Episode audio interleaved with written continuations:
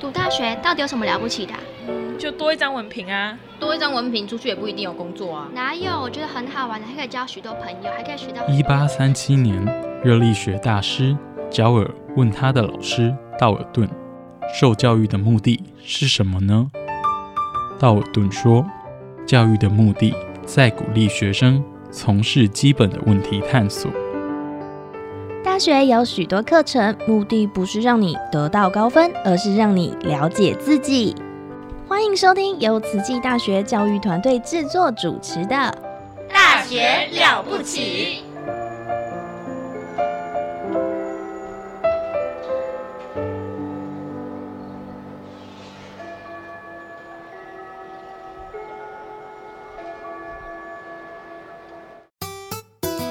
Yanivisa nokho emakhaya vito lami ngisimfungo Dlamini ngifunza eTaiwan and I'm a student of Tzu Chi.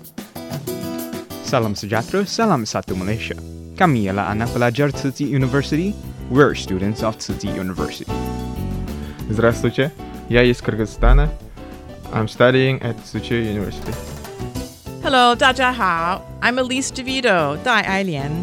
Welcome to my program, Ailian Shuo.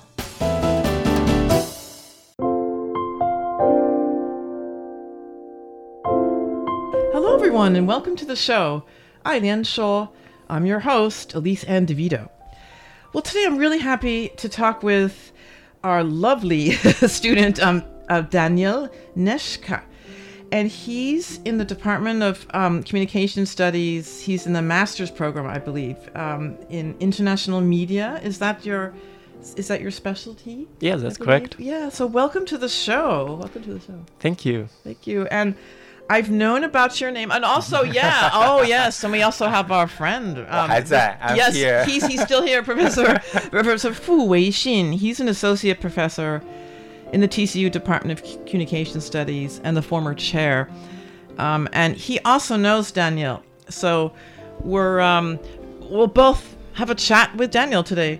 Uh, just really relaxing chat. It's not like a you know some kind of interrogation or something. But I'm sure you've told the story many times. So right now you're a master's program. Uh, you're an exchange student for one year, and I just heard you're, you're going to graduate this this June. Am I correct? Mm-hmm. Yes, that's true. Oh, so you've been here for a year. Yep.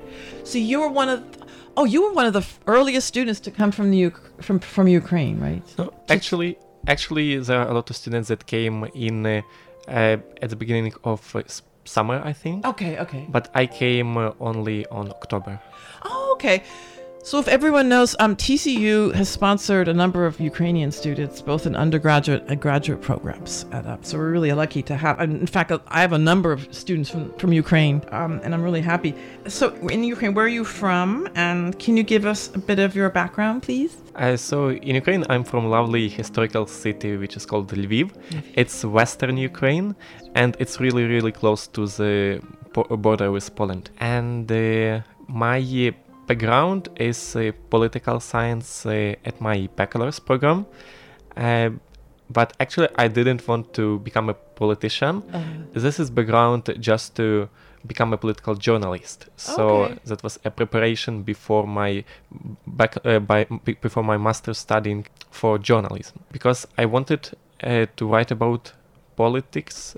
I uh, think it's really important to know what's going on inside. That's why I joined the bachelor's program of political science, where I studied in Ukrainian Catholic University for four years.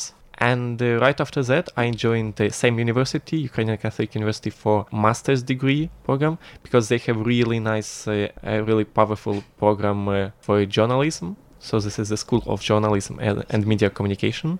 And uh, after joining them, there was an opportunity to s- go study abroad in uh, a number of countries, uh, and there were huge number of European countries Oh. like Germany, I can imagine. Finland, uh, United Kingdom. There was also opportunity to study in U- USA, and uh, uh, there was also Taiwan, which I found really, really interesting. So I decided to make a shot, to give it a shot, and uh, I tried to pass the selection. Oh, wow. And uh, fortunately, successfully, I am here. Oh, great. that answers my question. I was like, how did how did he come here? but that's because every student from the from Ukraine has a different, a slightly different, Different story. story, yeah. But that's so fascinating. So, did you know about um, Asian politics or East Asian politics or the geopolitics before that time? Or when you study politics, was that mostly what kind of politics? Like, So my uh, area of geopolitics uh, was uh, uh, mostly connected with uh, Europe Okay. and the Ukraine in the context of Europe. Uh, so basically, I didn't know a lot uh, before about Asia. I still think that I don't know a lot about Asia, about Asian politics. Well, uh, like the only two countries that I slightly know the politics uh, right now are North Korea and China, unfortunately. uh, and uh, I think, uh, yeah, living uh, abroad it uh, really opens doors for you to uh, see politics from the inside. Yes, yes, yes, because we're we're living right inside it. So right, we're living right inside the this thing. Which I don't know if you want to say something, Yeah. Professor Fu. Uh, Daniel took one of my class, takes my Oh. my class, and in the class we talk about cross-strait relationship. just It's about to similar to Ukrainian I was just about- facing yeah. Russia. Similar, Yeah, not the the same, same. but similar, right? Mm, yes, we we are true. facing a powerful, you know, neighbor. hmm hmm Yep, I was just about to say because that's exactly what I was going to say. Do you have a chance to talk about this? Because I, I saw what you're taking this semester. In fact, you're taking actually two English department classes.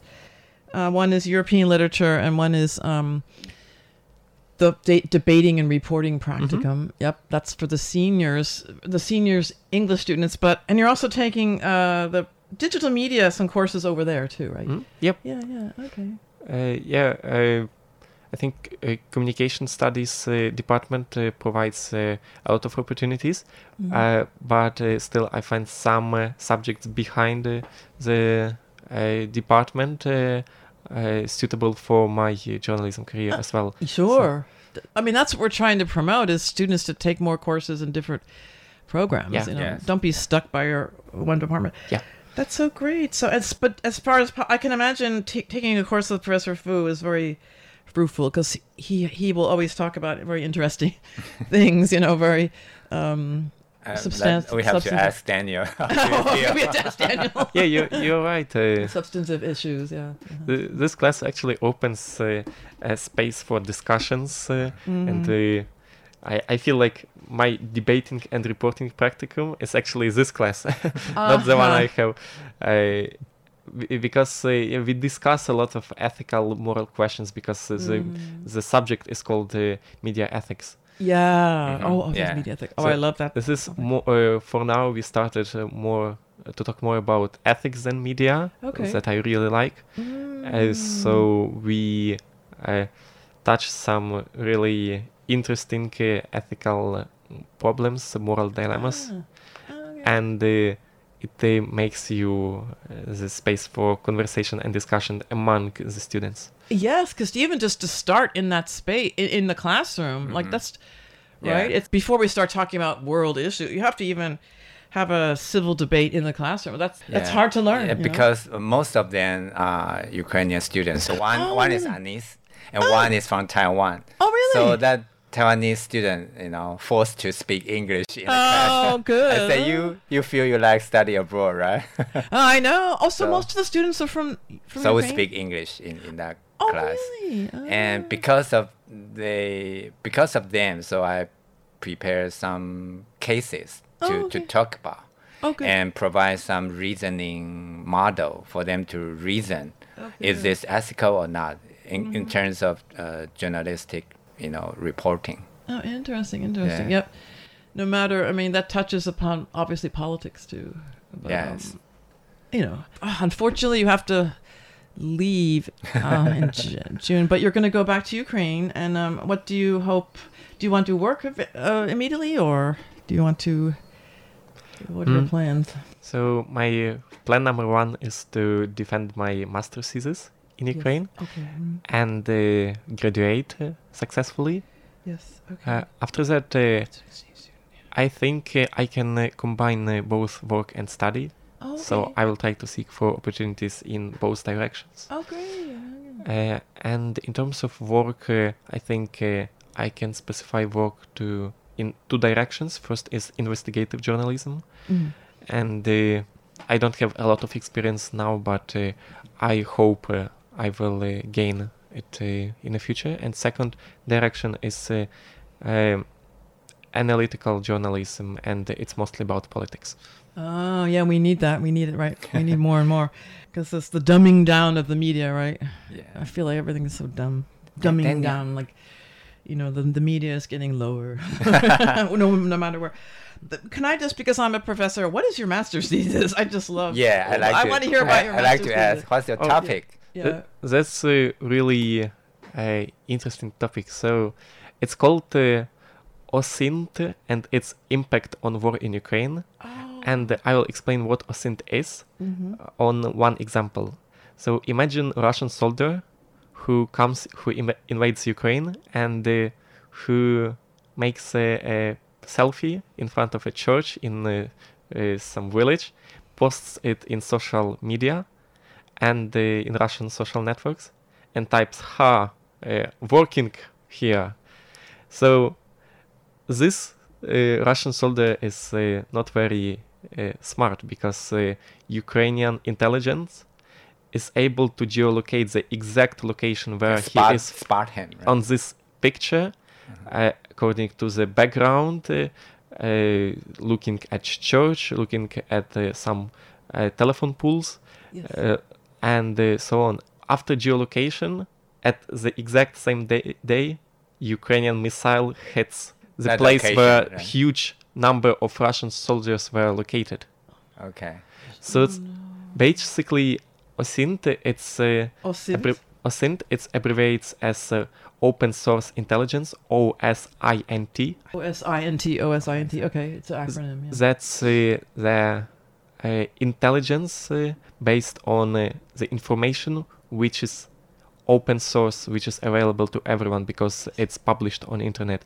And uh, actually, if you will take uh, a period of time 50 years ago or 70 years ago, for example, during Second World War, uh, you can imagine proportion 20 80%. So 20% of all the important information was available, for example, in libraries, public libraries, and 80% uh, was hidden from you by uh, all the military uh, intellectuals and the intelligence. Now, this uh, uh, 80 20% is shifted, swapped around because of the rise of social networks. Because when uh, the line of Russian tanks rides on the street, some guy just posts it in TikTok. I- I- imagine there's uh, 1,000 people who post something in social medias, and uh, 90, 999 of them will be smart, for example.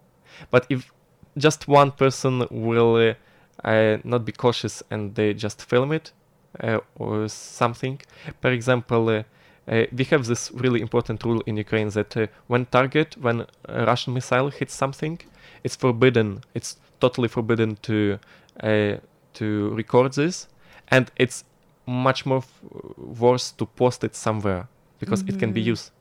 Yes, yes, definitely. And uh, fortunately, in Ukraine, people uh, follow this rule, this important rule, but uh, in Russia they don't. And also, uh, a lot of Russian soldiers just uh, uh, they are very mindless about uh, what you can post, what you cannot post.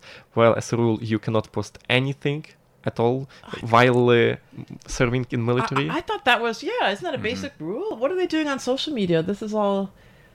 It should Yeah. be secret or. or- Yeah. Yeah, there, there was one uh, very interesting case when a guy, he's a sniper, he was a sniper, uh, he was uh, sitting uh, on a balcony and uh, he made a picture of his rifle, huge rifle, uh, on this balcony, and in front of him there's a view on a city. And he posted it in social media and typed like, "Ha, I'm so cool." Yeah. So actually, those Russian troops they are not well trained. I Who's say. who's in charge? Well, we well, we don't want to know who's in charge. Well, let's not talk. Well, Yeah. But they have no oversight. No. commander? No. Uh, they have commanders, uh, uh, but still, what comes to these little but important rules, like anyone can just break the rule by not knowing it, and the Russian soldiers are actually not so cautious about this stuff. They don't question it, and uh, this story when Russian sniper made this picture, so the exact balcony from which he m- took this picture was geolocated in just a few minutes, Yeah. and uh, minutes after, Okay, that's good for Ukrainian missile hits uh, the target. Yeah. So basically, open source intelligence is about collecting this information from different sources and geolocating. Well, geolocating is uh, it's called geoint, so geospatial uh, intelligence. When you uh, are looking on satellite images, trying to geolocate something that is on video or uh, pictures. Yep. But there are also different other types of uh, open source intelligence. For example, there are Ukrainian volunteers that are making fake accounts in uh, Russian social networks, Mhm. and th- they are pretending they are mothers of uh, Russian soldiers, for example, and they are entering these uh, small little uh, groups where Russian mothers discuss where their sons can be and so on. And uh, Ukrainian volunteers are texting, "Oh, my Vova is in 73rd Brigade. Can uh, is someone f- uh, faz- uh, is someone's son also from this brigade? Can someone give me update? Where is he? Where are Is he is he is he have everything to eat? How is the situation there? And another, this time real uh, Russian mother or uh, wife of this uh, soldier, she replies, "Oh yeah, yeah, he's under Severodonetsk right now. He's he was." Uh, Sent there like uh, only two days ago, and uh, after that they will go to Popasna, to next region, only on Monday. That's terrible. That's terrible, right? And we gather all this information. This information is transferred to Ukrainian intelligence, to Ukrainian army, and uh, that's how we collect the information. So basically, this is actually very unique in 21st century because anyone can do it because anyone can access to internet. Yep, yep. It's it's crowdsourcing, open source. It's crowdsourcing intelligence gathering. Yeah. Right. Yeah. But it's good for Ukraine, right? It's good for Ukraine. God bless Ukraine, right? Yeah. I think so. So you, you are a political journalist, right? Um, we, we usually we, we, we say we have right wing, left wing, and nowadays, how do you, you know, describe Ukrainians politics nowadays? Mm, good question. I think uh, you know about this political compass, which has uh, uh, right, left, up, and down. Well, I think uh, it's very hard to explain uh, uh, or to pinpoint uh, someone or a party or a country in general on this compass because it shouldn't be 2D compass. It should be 3D compass with more dimensions. Ah, that's yeah, So, exactly. Yeah. I think 3D. It's very hard to just pinpoint where Ukraine will be uh, because in some terms uh, uh, it will be more right wing, in some terms it w- will be more left wing. Uh, Mhm. Ukraine is very nationalistic in a good way because uh, uh, our history made us nationalistic. Mhm. Uh, there is one saying, uh, and it's relatively new, that uh, I didn't know what uh, what uh, nationalism is, but Russia made me nationalistic. Mm-hmm, mm-hmm. So, So basically, they sh- share the same goal, right? Mhm. Now, right? They, they want to defeat Russia. uh, That's no question about that. Right? it's it's not about defeating Russia. It's about saving Ukraine more. So it's not about Russia. if uh, any other country, country X, would invade us tomorrow, like Mhm. uh, yeah, we would uh, try to defeat this country just by saving our country. And basically, it's uh, the the things that you see on a, uh new Ukrainian history with Russian invasion. Uh, it's not something that started. It's something that was happening for a really, really, really, really long time, like hundreds of years. Ukraine was under someone's invasion, so Ukraine is fighting for its independence for probably already 1,000 years, because uh, 1,000 years ago uh, Ukraine uh, was uh, as a country, Mhm. and uh, it was called Kievan Rus.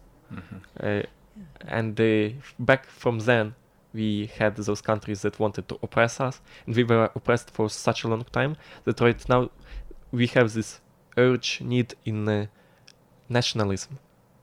And I remember one guy, he's from Italy, when he came to Ukraine to visit Ukraine, he was really amazed by how many Ukrainian flags are there on the street. Mm.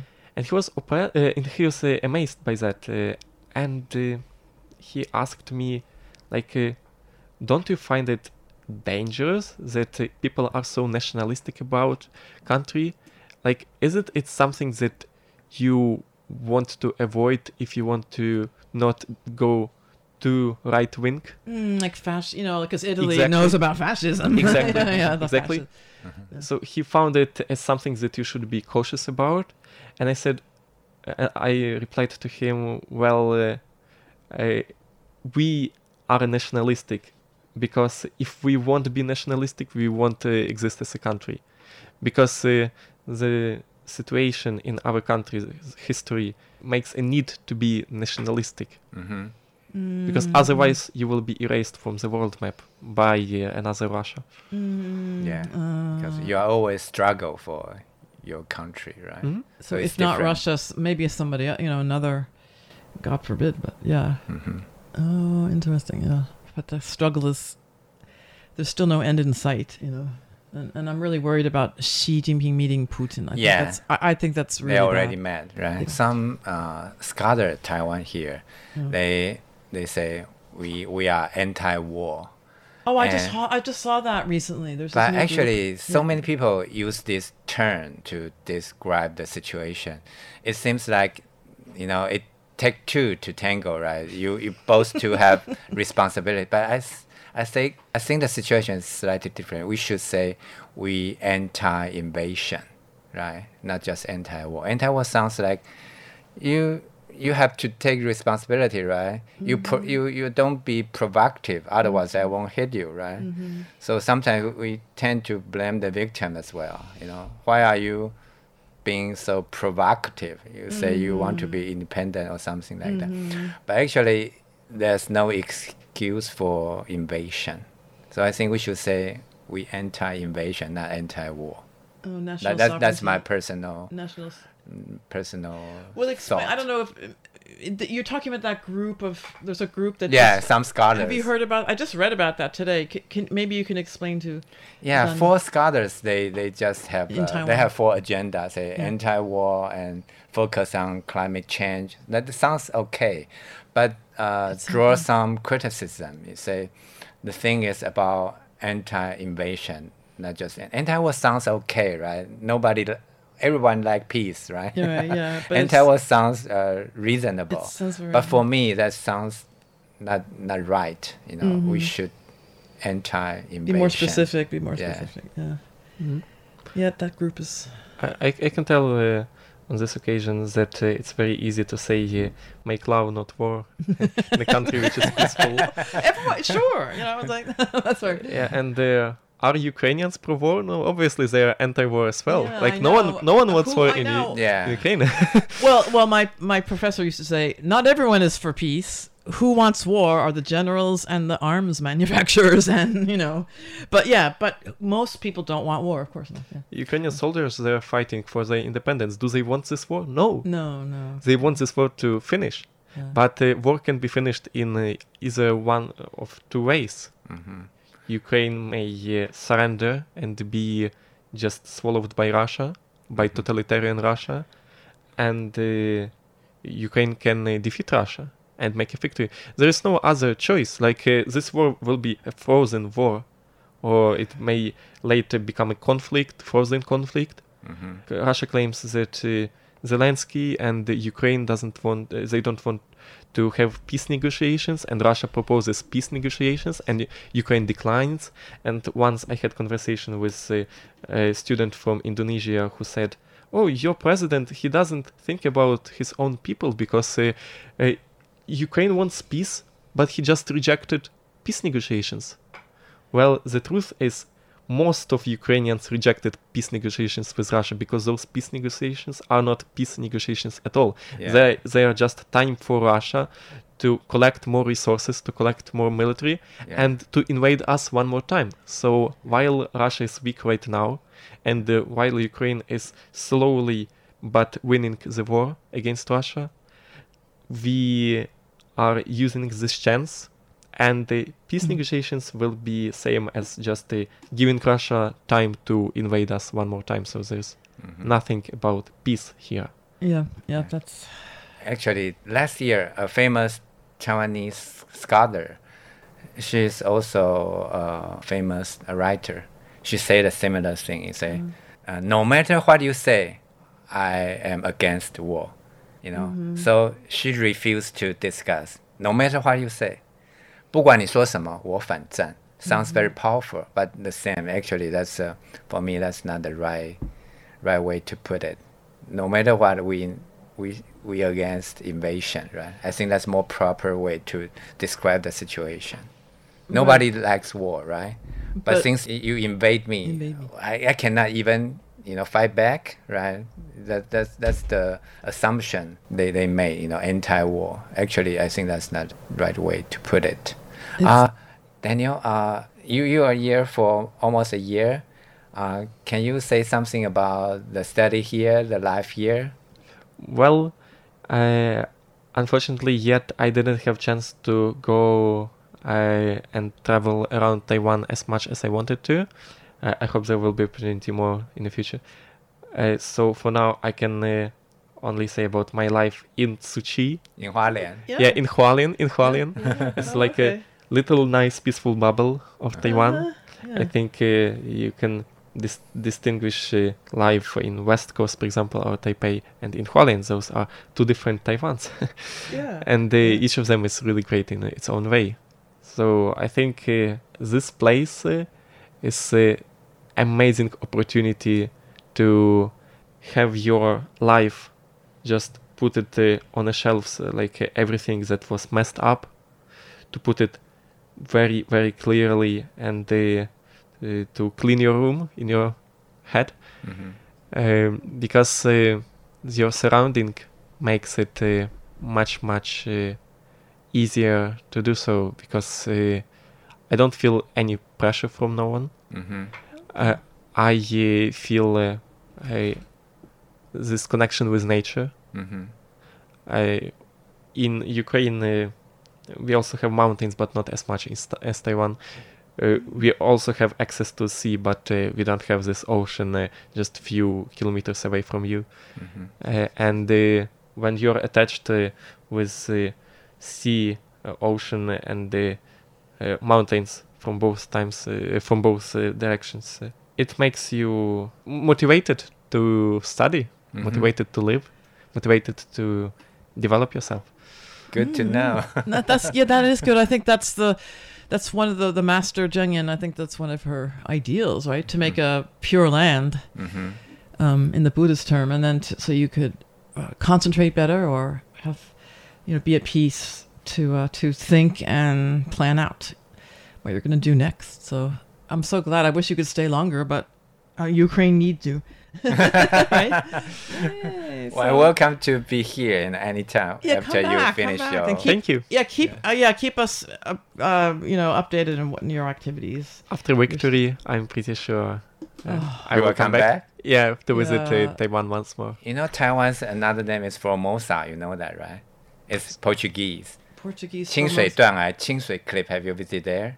Mm. The Portuguese people they first saw Hualien and say, "What beautiful island, Beautiful Formosa." island. Formosa means beautiful. Oh. It's Yeah. Portuguese. Oh, I didn't know Formosa. that. Yeah, Formosa. Yeah. Wow. Formosa. It is. It is really beautiful. But thank you so much. Thank you. I really enjoyed uh, speaking to you today. So have a Thank great you. Week, Thank you for weekend. invitation. okay. Okay. Thanks.